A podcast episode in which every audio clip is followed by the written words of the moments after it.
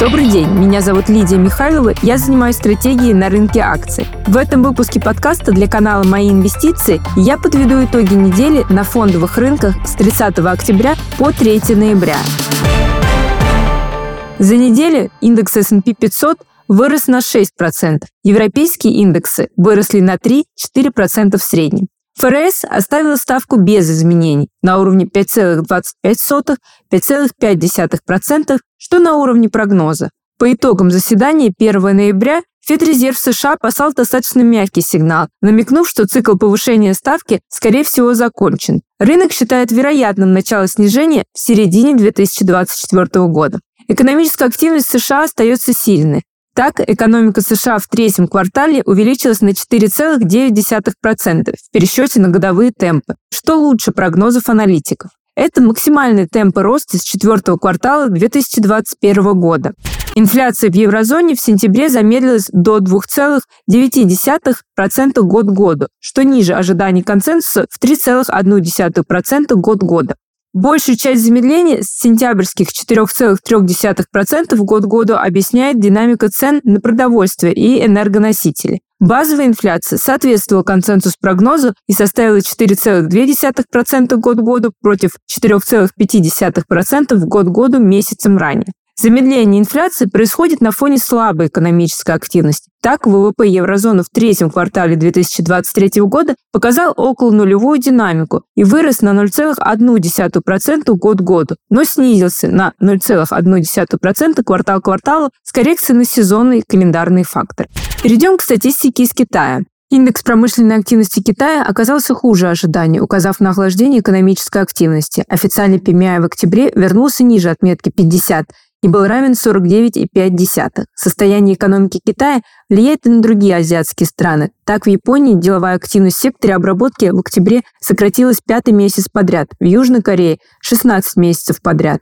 В зоне сокращения деловой активности также остались Тайвань, Вьетнам и Малайзия. Перейдем к российскому рынку. По итогу недели индекс Мосбиржи упал на 0,5% до уровня 3209. Лидерами среди компаний, входящих в индекс, стали акции ВК, Мосбиржи, Норникеля и НЛМК. Несмотря на обострение ситуации на Ближнем Востоке, цены на нефть на этой неделе снизились на 5,4% до 85,6 долларов за баррель. Полагаем, что смягчение риторики ФРС США восстановит аппетит к риску на рынках, вернет нефтяные котировки выше 90 долларов за баррель.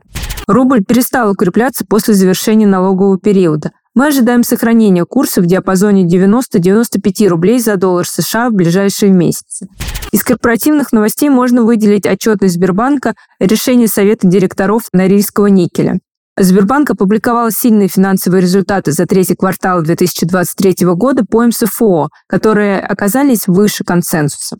Чистая прибыль составила 411 миллиардов рублей при рентабельности капитала в 27,6%. Сбербанк также улучшил ожидания на 2023 год и повысил прогноз рентабельности капитала до выше 24%. Ранее ожидалось выше 22%.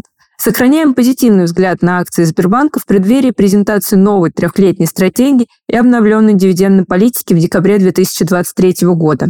Совет директоров Норильского никеля рекомендовал выплатить дивиденды в размере 915 рублей за акцию. Дивидендная доходность за 9 месяцев составляет 5,1%, что на уровне наших ожиданий. Дивиденды могут составить около 75% от свободного денежного потока компании за 2023 год.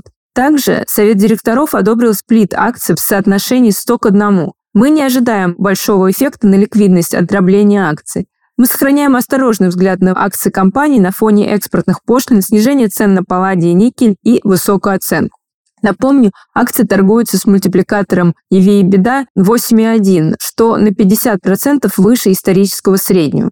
Число IPO на российском рынке растет. На этой неделе начали торговаться акции Хендерсон. Размер IPO составил 3,8 миллиардов рублей. Капитализация компании была оценена в 27,3 миллиарда рублей, что является верхней границей объявленного диапазона. Спасибо за внимание. Следите за новостями на канале «Мои инвестиции».